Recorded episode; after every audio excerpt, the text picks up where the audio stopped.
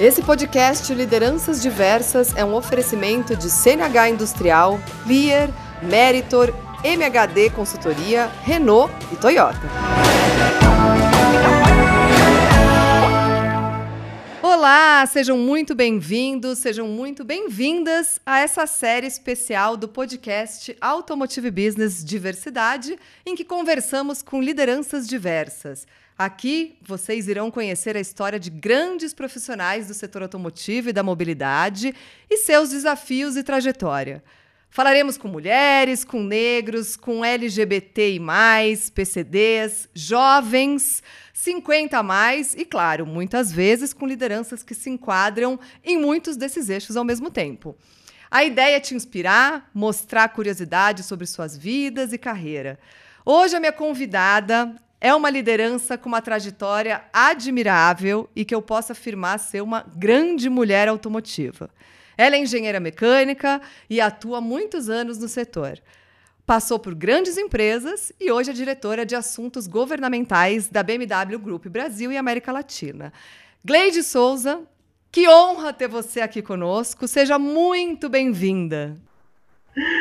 Obrigada, Paula. Eu, eu que agradeço a oportunidade de, de, de novo, né, contar um pouquinho da, da minha história.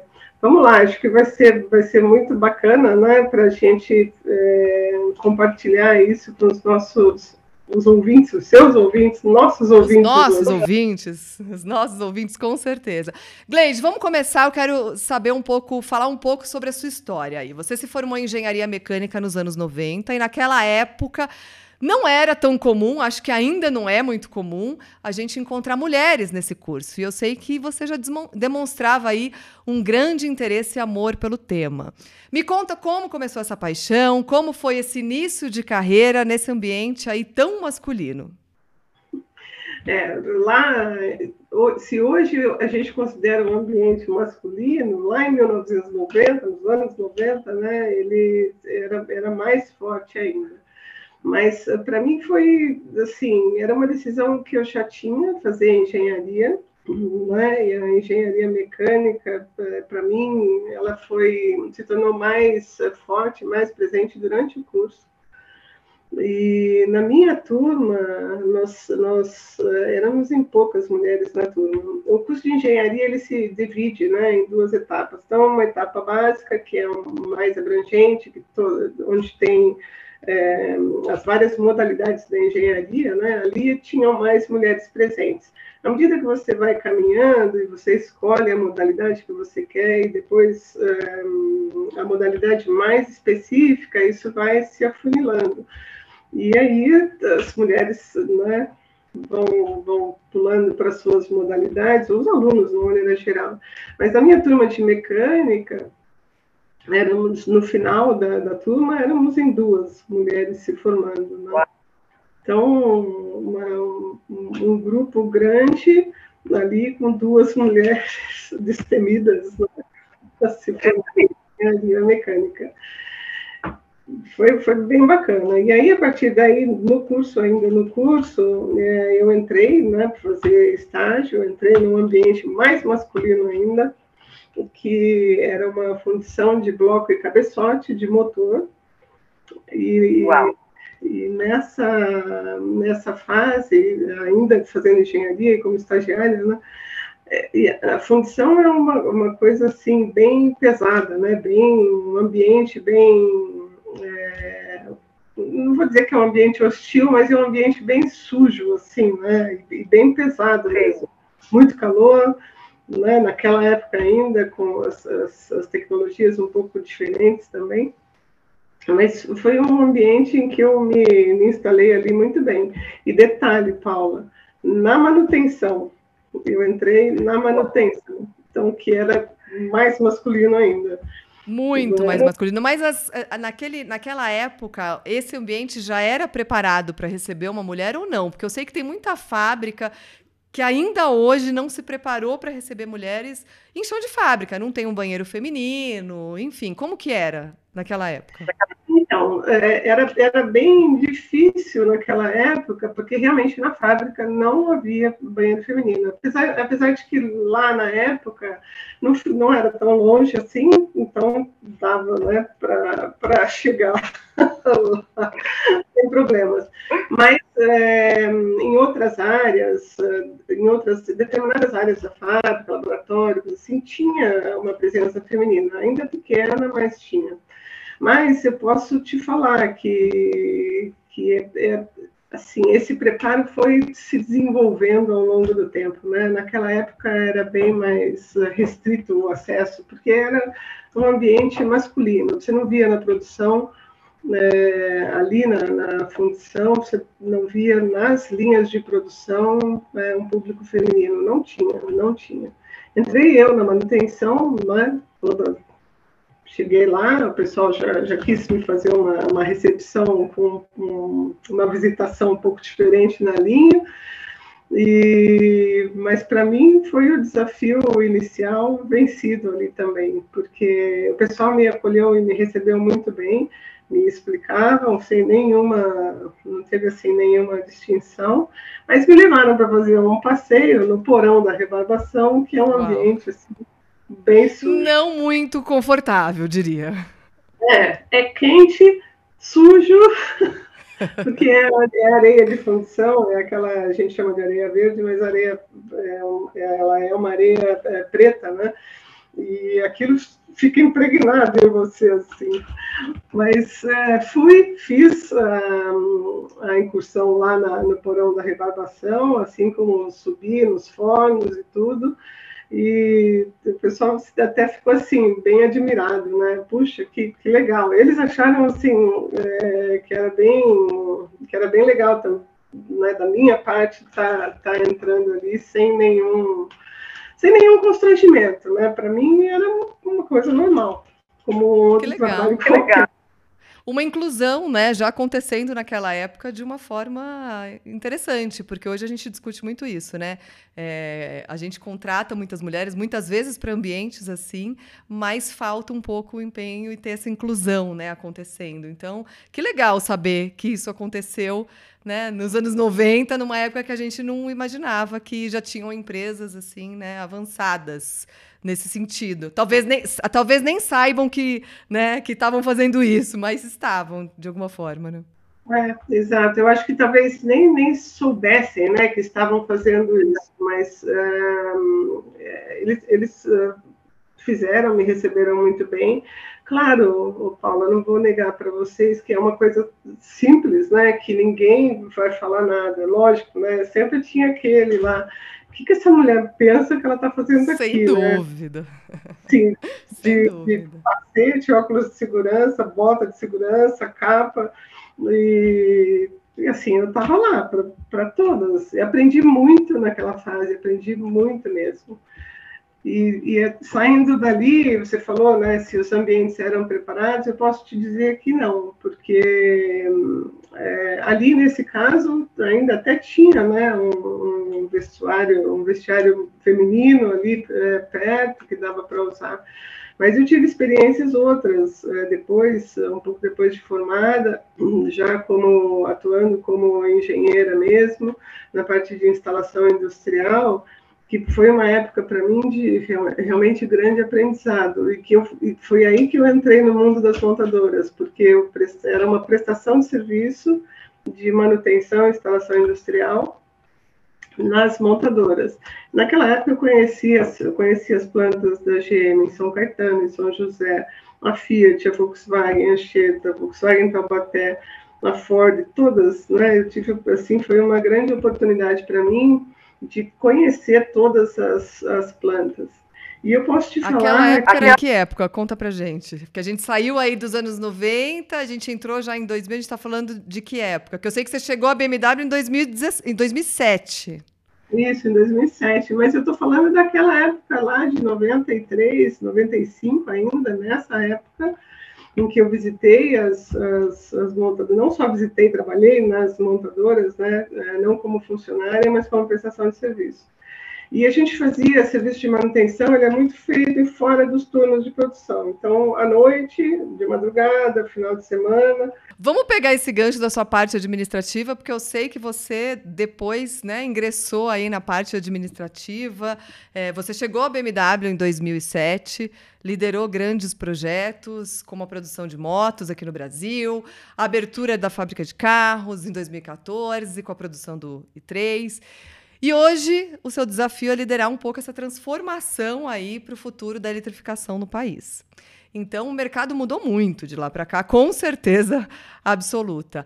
Podemos dizer que as montadoras precisam encontrar novas soluções para os seus negócios e portfólios em um período curto, muito curto. Acho que a pandemia também acelerou isso cada vez mais. Quais foram os seus obstáculos aí nesse período de 2007 para cá, vivendo essa transformação, vivendo esses desafios todos e tendo agora um desafio de olhar para frente também? Obstáculos e oportunidades que você consegue trazer? É, aprendizados nesse período foram vários, Paula. Eu, eu, posso te falar, e assim, de antes da BMW, dentro da BMW, é, uma, é, é algo assim que esse segmento é um segmento muito dinâmico, né? Ele não ele não é um segmento realmente que, que, que, que caminha devagar, ele caminha a passos largos, ele vai, ele vai numa velocidade de tecnologia muito forte. Eu acho que de 2007 para cá, dentro da BMW, a gente teve, né, eu tive a oportunidade de participar de, de grandes projetos ali, como você mencionou, com a fábrica de motos, e depois, uh, em função da fábrica de motos, do sucesso do, do, curto espaço de tempo que a gente conseguiu implantar o projeto, eu fui líder do projeto aqui no Brasil, o, o chefe da região me puxou pelo braço e falou assim, olha, muito bacana, muito bem feito, agora eu quero que você comece a trabalhar numa, num projeto de fábrica de carros. E eu comecei. E, assim, foi muito difícil é, convencer os colegas na Alemanha a, a, respeito disso, porque o nosso volume, por ser um segmento menor, né, dentro de um segmento muito grande aqui no Brasil, é, a gente tem, enfrenta várias, várias dificuldades. enfrentamos né, na época do projeto. Né? A gente tinha o objetivo de colocar uma fábrica aqui na região, não necessariamente no Brasil, né? então eu viajei aqui na, na, região com alguns colegas lá da Alemanha e, por fim, né, eles, eles viram por, por, conta própria que o Brasil realmente é o maior mercado aqui da, da América Latina e que a fábrica deveria estar aqui. E aí, é, para isso, foram várias idas e vindas do, do projeto, eu tive que, assim, por algumas vezes, ligar para algumas pessoas especificamente lá na Alemanha para explicar: olha, tem essa dificuldade, mas a gente pode seguir por esse, por aquele caminho, por experiência mesmo, coisas que eu vivi ao longo desses anos, né, dos, dos aprendizados na, na área de, de produção, na área de manufatura, na área de projetos, que eu trabalhei também. E então, assim, e mais a, minha experiência na área de compras, conquistada também durante alguns anos. Se a gente fosse entrar na minha carreira, a gente ia precisar mais do que esse tempo, Paulo. Assim, foi, foi bem interessante. Então, foi, foi um desafio grande é, de como começar. Na época em que a gente decidiu pela fábrica de carros, é, você deve se lembrar que você é do segmento também, acompanha bem o segmento. Foi na época do Inovar a gente teve que ajustar o nosso projeto para aquela, para aquela realidade do Inovar Alto, e, e o projeto ficou, assim, é, excelente, né, o que vocês acompanham também. Então, hoje, ali em Araquari, a gente tem uma fábrica que é uma fábrica completa, comparável a qualquer montadora, guardadas as suas proporções, né, a gente produz ali um volume é, muito menor do que as grandes montadoras instaladas no Brasil mas os carros que saem da, dali de, de Araquari, ou as motos, como as motos que saem de Manaus, elas seguem estritamente o nível de qualidade exigido pelo grupo. Né? Então, a, a X1 produzida ali em Araquari, a série 3 que é produzida, X3, X4, elas, elas são exatamente iguais às produzidas nas outras unidades, mas sem nenhum problema é, específico ou de qualidade aqui. Tanto que a gente fez, nós fizemos é, durante algum tempo exportação da X1 para os Estados Unidos a partir dessa fábrica aqui do Brasil. Né? Mas foram, foram desafios, mas foram acertos muito grandes. Né? Para mim foi uma emoção sem tamanho quando a gente tirou o primeiro carro da linha de produção, né? porque é um projeto que eu, que eu acompanhei do, do quando ele era um, um projeto submarino ainda. Né? É, então foram assim grandes. Foi o marco do nascimento, né? Quando sai o, o, primeiro veículo, parece que nasceu, né? Então assim são grandes desafios, mas grandes realizações, né? Eu acho que essa mensagem que a gente estava comentando um pouco antes do que passar, né, para as mulheres aí que que se aventuram, né, nessa carreira ou em qualquer carreira que seja, a gente realmente precisa precisa acreditar né? Precisa acreditar, mas não basta só acreditar, precisa de empenho, precisa ir lá é, buscar o que você pretende fazer, como você pretende entregar. entregar. Coragem e preparação, né? Falando sobre negócios, continuando ainda uma pauta sobre negócios, mas falando um pouco sobre liderança, né? Além dessa transformação de mercado, eu acho que a gente teve uma transformação aí nesse período também em gestão a gestão dos líderes tiveram que ter alguns ajustes. Né? Nos anos 90, a liderança, 90, né, em 2000, a liderança ela se baseava muito no comando-controle. Eu acho que você deve ter vivido muito isso. Né? Eu, quando fiz minha faculdade de administração, via e aprendi isso na prática lá. Né? O líder devia ter todas ou quase todas as respostas, né? A gente tinha que desenvolver aqueles planejamentos que não cabia nenhum erro, não se podia pensar em erro. É, e a gente não tinha margem para erro, a comandar a equipe também não tinha muito espaço, né?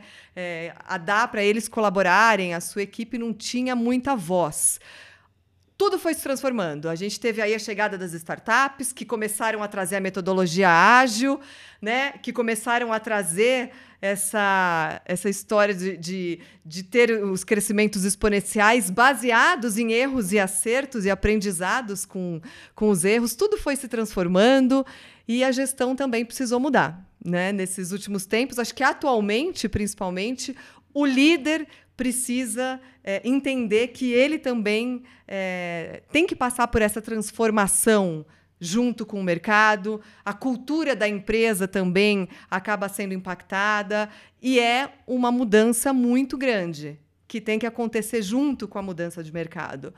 Você percebe um pouco essa, essa evolução que, que veio como desafio para as lideranças? Você tem encarado essa transformação? Como que tem sido o impacto aí na BMW? Como que tem sido isso para as lideranças? Mudar esse estilo de liderança, trazer esses, nossos, esses novos soft skills que tanto se fala? Me conta. Então, eu acho que na BMW isso é algo assim meio que, que natural, sabe? É, a pandemia, eu acho que ela trouxe um grande aprendizado para todos, né? sem dúvida nenhuma. É, a gente tinha uma, uma dificuldade muito grande, de, principalmente no começo, de, de enxergar que a gente ia conseguir superar o desafio da distância, né? eu acho que principalmente da distância e que a gente ia continuar com a mesma agilidade e com o mesmo espírito né, de, de equipe. Assim, para mim, particularmente, eu, eu, já eu tenho equipes já tem é, vários anos, né? Eu posso te falar que é um eu, eu prezo muito e a BMW é, também, por isso que eu né, continuo aqui preza muito o trabalho em equipe, o trabalho em time, né? A gente não faz absolutamente nada sozinho, nada.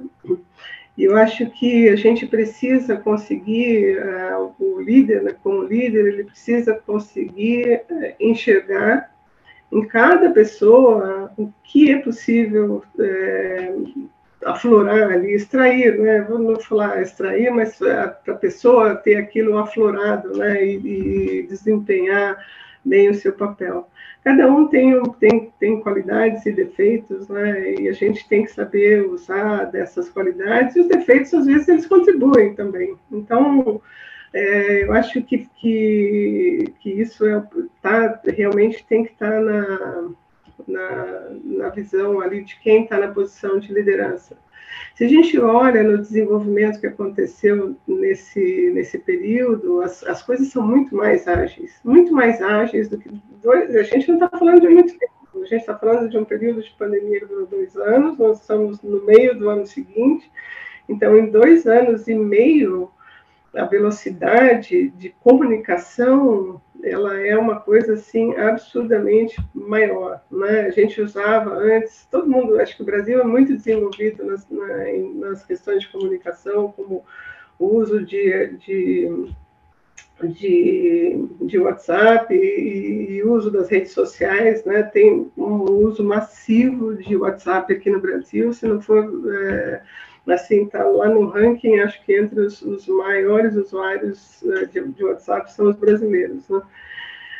E a velocidade, ela, ela, ela acompanha a velocidade da mensagem, né? Então, hoje a gente está partindo para um 5G na, nos celulares e é, e é desse jeito, para tudo. Então, assim, se você não leu as suas mensagens de manhã, agora você já está super atrasado, desatualizado. Então, eu acho que, que durante essa, esse período da pandemia, acho que foi fundamental, primeiro, para a gente aprender que o trabalho à distância funciona, que o trabalho em time, em equipe, ele, ele funciona, porque o nível de confiança ele tem que se atualizar também, né? não só na tecnologia, como no caso do, do 5G que eu comentei agora, mas o processo de confiança também.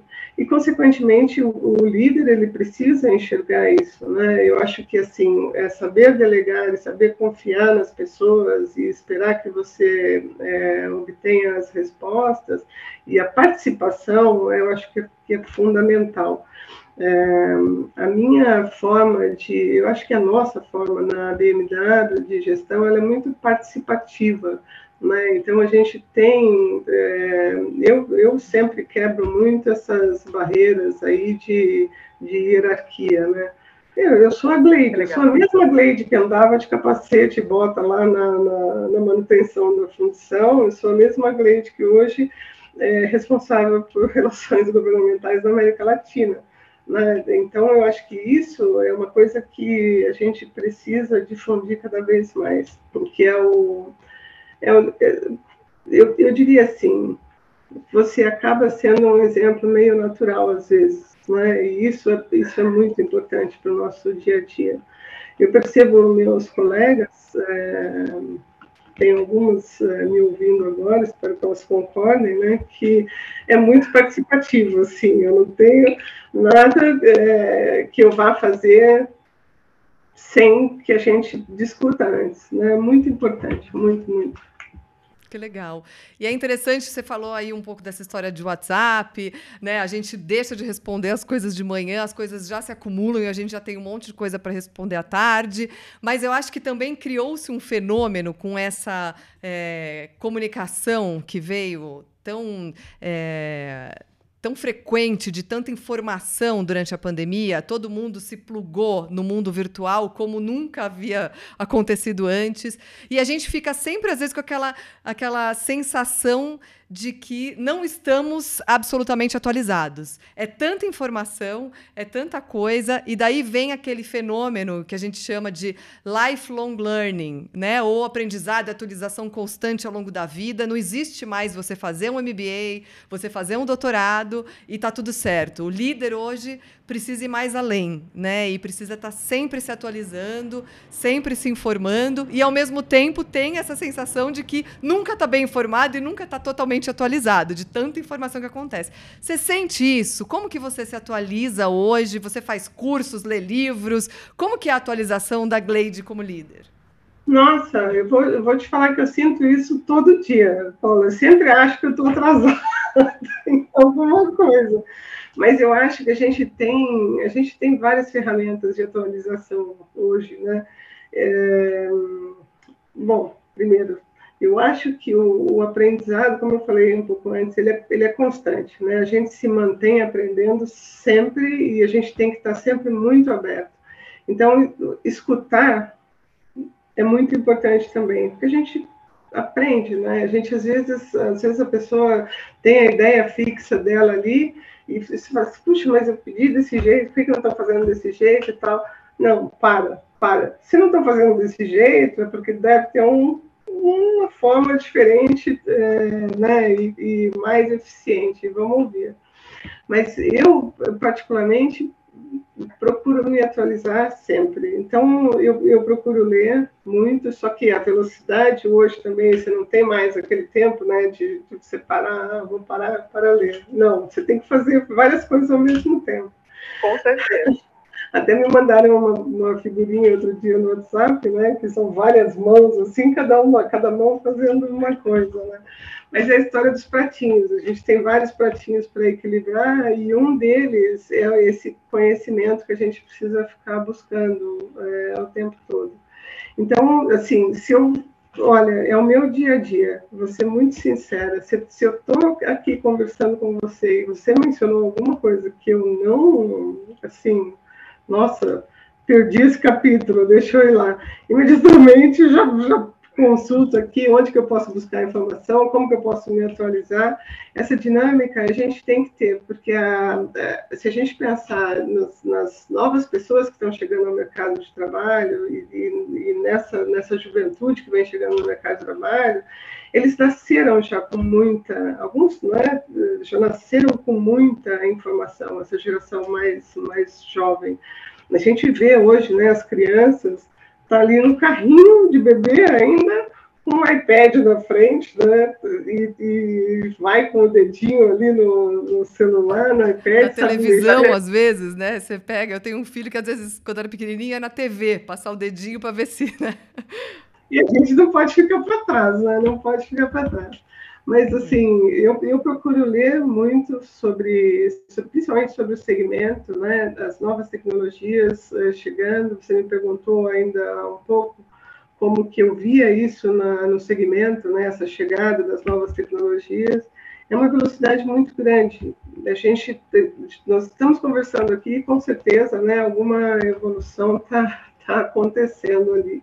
Eu acho que vai ser um, um um, um desafio muito grande, né? Sempre essa necessidade de atualização. E esse, o desafio, não tanto desafio, mas como o sentimento, né? Que você me falou.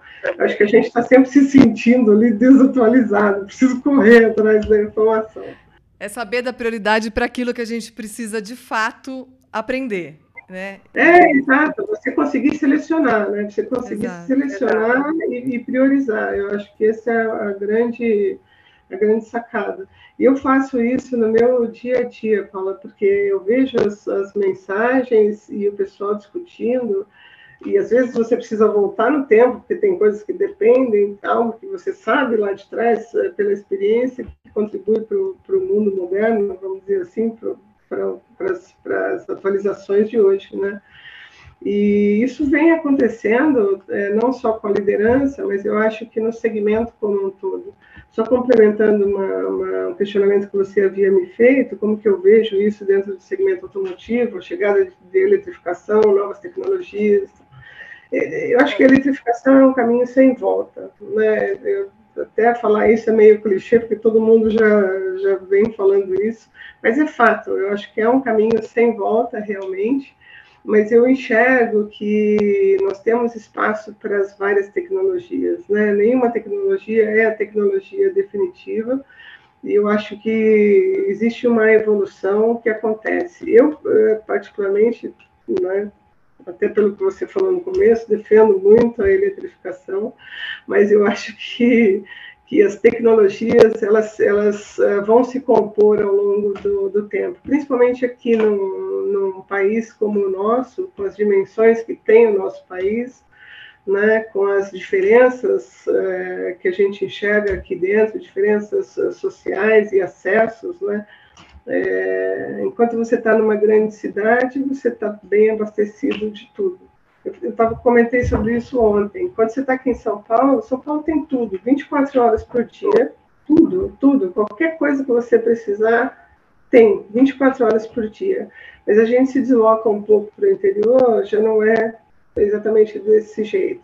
A gente vai para um outro estado, às vezes até na capital, né? Não, não funciona desse jeito. Então, é, acho que, assim, é, para quem está aqui em São Paulo, a gente tem um, um, um, privilégio, né, de ter acesso a tudo o tempo todo. E quem está fora precisa ser preparado para isso. Então, é por isso que eu acho que as tecnologias elas, elas vão ter que conviver durante um tempo, vai existir, e já está existindo uma transformação no, no segmento. Todas as montadoras, é, sem exceção, comentam sobre as, as suas inovações e seus projetos, talvez numa velocidade um pouco diferente, porque os segmentos acomodam as tecnologias num tempo um pouco diferente. E a te nova tecnologia, ela tem custo, né? Ela custa. Então, isso também, à medida... Custa caro. Custa caro. À medida que isso vai evoluindo, esse custo, ele tende a, a se reduzir. Né? É uma coisa, assim, é, natural. E eu acho que a gente vai ter que achar uma, um, um, caminho, e com certeza o segmento é muito talentoso nisso, né? o segmento automotivo, de achar um, um caminho da harmonia e convivência dessas tecnologias. E explorar ao máximo, porque a gente tem fontes aqui é, de energia muito, muito boas também, né? que vai desde de, dos combustíveis, aí dos biocombustíveis, até hum, a energia eólica que a gente tem também, a energia hidráulica. Então, assim, a gente tem uma fonte de energias naturais que é muito, muito grande. E o segmento vai aprender a usar de tudo. Para nós, como, como BMW, o caminho, ele realmente ele é um caminho é, rumo à eletrificação, né? E mas eu vejo assim que tem um espaço para tudo. Nem todo mundo vai ter um carro elétrico de momento. Então, a gente tem uma transição que cada mercado vai dizer o, o quão longo ele, ele, essa transição vai, vai ser. É.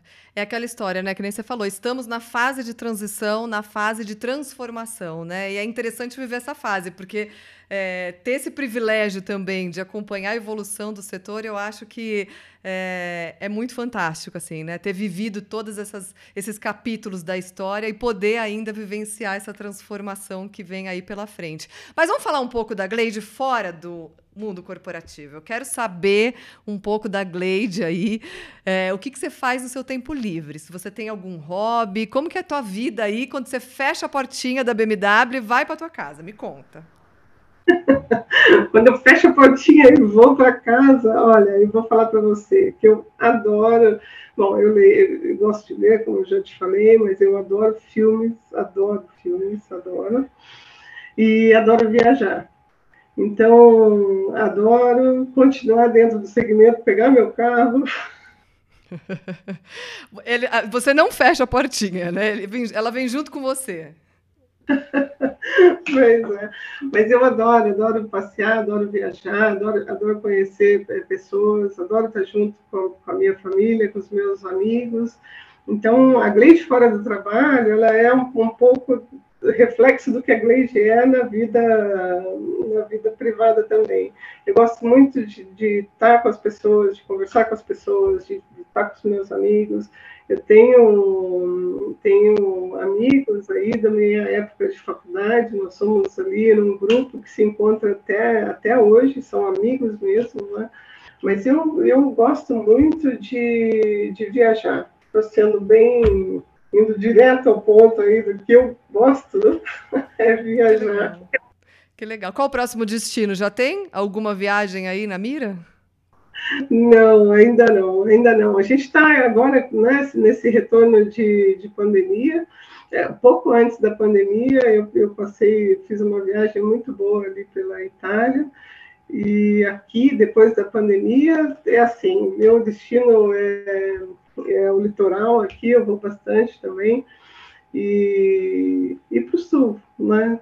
É, vou te falar do meu hobby original. Eu jogava vôlei quando eu era quando eu era jovem, né? De vez em quando ainda risco ali um joguinho de vôlei. Amei, mas joguinho de vôlei assim com um bom grupo, joguinho de vôlei de praia, conta. Conta mais que eu já gostei desse hobby. Eu adoro vôlei também. ah, um vôlei de praia e um vôlei de quadra também. É bom, é bom, é sempre bom. Ai, adoro. que legal. Vou querer, vou querer bater esse vôlei qualquer dia com você. Gostei. Temos que marcar essa pauta lá no, no, num parque, um parque Ibirapuera que é aqui perto, e a gente joga um vôlei. Adorei. Marcamos, vamos lá, estou pronta. Muito bom. Muito bom. Vamos, vamos trazer um pouco uma mensagem aí, porque eu acho que nunca podemos falar com grandes lideranças, com grandes mulheres automotivas, sem trazer alguns números da nossa pesquisa de diversidade do setor automotivo. Né? A gente tem aí hoje, somos apenas 19% do quadro de funcionários no setor automotivo. Quando a gente olha para a engenharia, a gente tem só 4% de mulheres. Na liderança, alto escalão, a presença feminina é de 12% e médio escalão, estamos falando em 20%. E apesar dos esforços das empresas em fomentar aí toda essa diversidade, a gente ainda está bem longe do ideal. O que, que você acha que deveria ser feito para a gente atrair mais mulheres para o setor automotivo, para reter essas mulheres? E qual mensagem, que eu sei que você já deu lá no comecinho, mas vamos resgatar, você daria para elas? Uhum. Então, eu acho que o número de mulheres, de uma maneira geral, ele, ele tem crescido. Né? As mulheres elas têm sido mais é, presentes aí na, na, não só na indústria, mas eu acho que no, no, no, ambiente de trabalho de uma maneira geral, assim, eu, aí eu não vou me, não vou nem falar só do automotivo, tem sido mais presentes, né? Se a gente pega o, o setor financeiro, ele tem uma presença bastante forte de mulheres já também, né? E no automotivo, é, eu ainda vejo uma, uma carência, como você falou, os números eles não mentem, né? Eles são os fatos que a gente tem do, do setor mesmo. Aqui dentro do, do grupo, dentro da BMW, a gente tem um trabalho muito forte nesse sentido. Eu acho que algumas empresas também. Eu posso, posso te falar que algumas empresas têm isso muito, muito forte, porque em, em 95 eu, é, eu trabalhei em uma empresa que tinha uma meta bastante ambiciosa na quantidade de mulheres é, dentro da, da da, ali da, da esfera de trabalho deles, né? E eu acabei entrando, eu nem sabia, né, que um dos, dos objetivos deles lá era aumentar o número de mulher, de mulheres, é, mas eu acabei entrando na estatística ali por acaso, né? Mas a, a, vaga ela, ela veio com o meu número de camisa, da calça e do sapato, assim, e ainda tinha o fato de ser mulher. Então é, isso foi bem importante. Eu posso te falar aqui da, da BMW, por exemplo, né? A gente tem a gente tem um, um trabalho bem forte. Nós nós criamos um comitê de diversidade que acho que isso é, é todas as empresas é, estão caminhando para isso também, mas a gente puxa bastante ali a presença feminina. Na verdade, não só a presença feminina, mas a inclusão de uma maneira geral, né? E esse, esse time tem agido de maneira bem, bem forte. Eu, eu sou parte do, do comitê também de diversidade, é, falhei um pouco aí no, no, no comecinho desse ano em função de agenda, mas é, eles têm um trabalho bastante forte e eu preciso estar lá também. Se a gente olhar aqui, hoje a gente tem um, um público feminino de 23% dentro da, da BMW, de maneira geral. Né? Quando a gente olha ali na, nas, nas fábricas, uh, a gente tem um pouco né? Tá, isso em média, tá? Estou te falando de todas as, as, localidades. Aqui em São Paulo, a gente tem mais de 50% são mulheres, né? Trabalhando aqui no, no escritório. É bem, é bem forte, é bem expressiva, né? A, presença feminina aqui. Na liderança, né? Você está tá vendo aqui um exemplo vivo na sua frente. A gente tem Legal tem puxado isso muito mais. A gente acabamos aqui de, de ter um, um, processo interno é, valorizando um outro cargo de liderança, valorizando uh, o público feminino, né, da nossa força feminina cada vez maior. Então, eu acho que isso é algo, Paula, que as empresas têm que fazer muito forte. Primeiro, a mulher precisa acreditar na sua capacidade, né? Que o conhecimento ele não tem sexo, né? Ele não tem gênero, ele não é, ele não é feminino, ele não é masculino, ele não é né, se, se, a gente ia falar, ia começar a falar, mas eu vou falar da, das letras aqui do LGBTQIA+, ele não tem gênero, né, tanto faz. E a capacidade de entrega, a capacidade de participação, eu acho que ela é cada vez mais forte no nosso segmento também.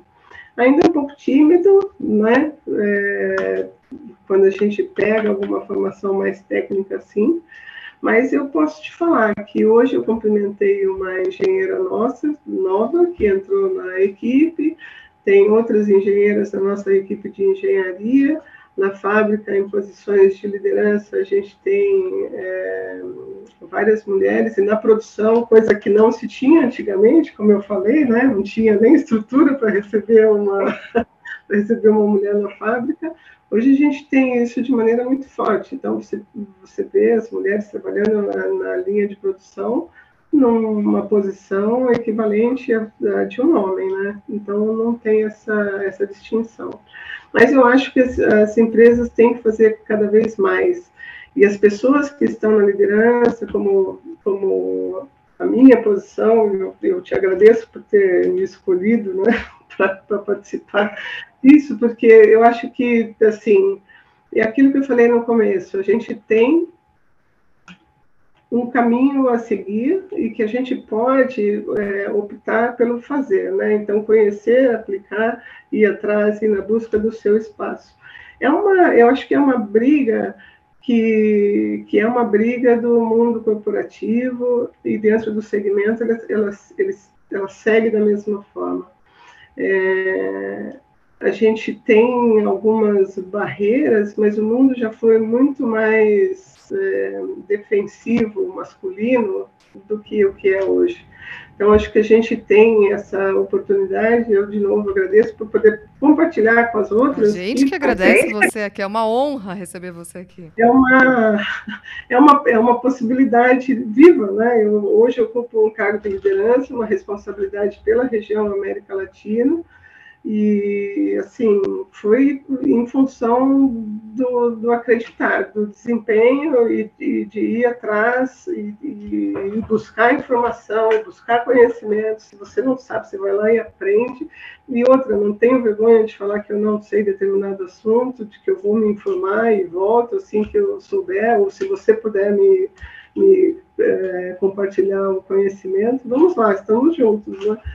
Então, eu acho que vai muito da empresa buscar isso também. Eu gostaria que todas as empresas tivessem programas eh, equivalentes, né, buscando realmente essa inclusão, mas de maneira eh, real, né, não só no, no, na, na, propaganda, mas efetivamente dando espaço para a capacidade, porque existe uma capacidade muito grande, né, nós somos assim, hábeis, né? Muito hábeis, tratando vários assuntos ao mesmo tempo. Com certeza. A mulher tem muito essa característica, né? E, e eu tenho certeza que a sua história inspira, vai inspirar muita gente. É, e claro que para finalizar, eu tenho aqui aquela perguntinha de ouro guardada, porque eu quero saber, quero que você conte para a gente qual que é o legado que você sonha em deixar de toda essa sua trajetória? Qual que é o legado da Glade? Ah, eu, eu acho que é justamente essa, essa ausência de barreiras, sabe? Eu acho que a gente tem que, tem que encarar as pessoas, tem que encarar as, os desafios com, como oportunidades. São oportunidades, né? Oportunidades e grandes aprendizados. Eu acho que cada desafio que eu enfrentei na minha carreira, cada dificuldade, cada, sabe, assim, que você põe a mão na cabeça e fala assim, pronto, agora acabou, não vou conseguir caminhar. Não, você consegue, né? Eu acho que é serenidade e para buscar para buscar o conhecimento e, e, e para buscar ali uma uma atuação bem balanceada eu acho que eu, eu deixo essa deixo essa essa mensagem, se você me permite até de final, né, de que não há limites, né? Eu acho que a gente tem sempre que buscar novas oportunidades. Então, se eu puder deixar isso como como como mensagem para cada pessoa que, que, que trabalhou comigo, é, fico muito feliz de ver pessoas que, que caminharam e tiveram estão em posição de sucesso posição equivalente é, e passaram comigo aqui. Eu, não tem coisa que me deixe mais feliz, porque eu acho que é, é um crescimento. Então, assim, a oportunidade de poder compartilhar o conhecimento, de poder compartilhar isso, eu acho que é algo assim que é, para mim é muito importante. Deixo isso aí para os meus colegas sempre. Eu amei, eu amei, eu amei nosso papo, eu amei todos esses insights. Você é uma inspiração para tantas mulheres e para tantos homens também que tem no nosso setor. Queria agradecer sua presença aqui. Chegamos ao fim. Ficaria aqui horas conversando com você. Olha como passou rápido. Obrigada por estar aqui conosco, por compartilhar sua jornada, sua experiência. E eu espero que esse nosso papo aí chegue e tenha um alcance enorme para que muita gente consiga conhecer mais a sua história e conhecer mais a Gleide. Obrigada, Gleide. Obrigada, Paula. Eu, eu adorei a participação, adorei é, o convite, agradeço de novo e fico aqui à disposição se você quiser uma outra bate-papo fora das telas, aí a gente pode fazer. Quero o nosso vôlei, já vou combinar. pois é, tá Muito obrigada. Hoje nós conversamos com a Gleide Souza da BMW, inspirando muita gente. Essa é uma produção nossa aqui de Automotive Business. Eu sou a Paula Braga. Quem edita esse programa é o Marcos Ambroselli. A direção de arte é do Luiz Prado e a nossa trilha sonora é do Chibruski, o Guilherme Schildenberg. Até a próxima e obrigada por toda essa audiência.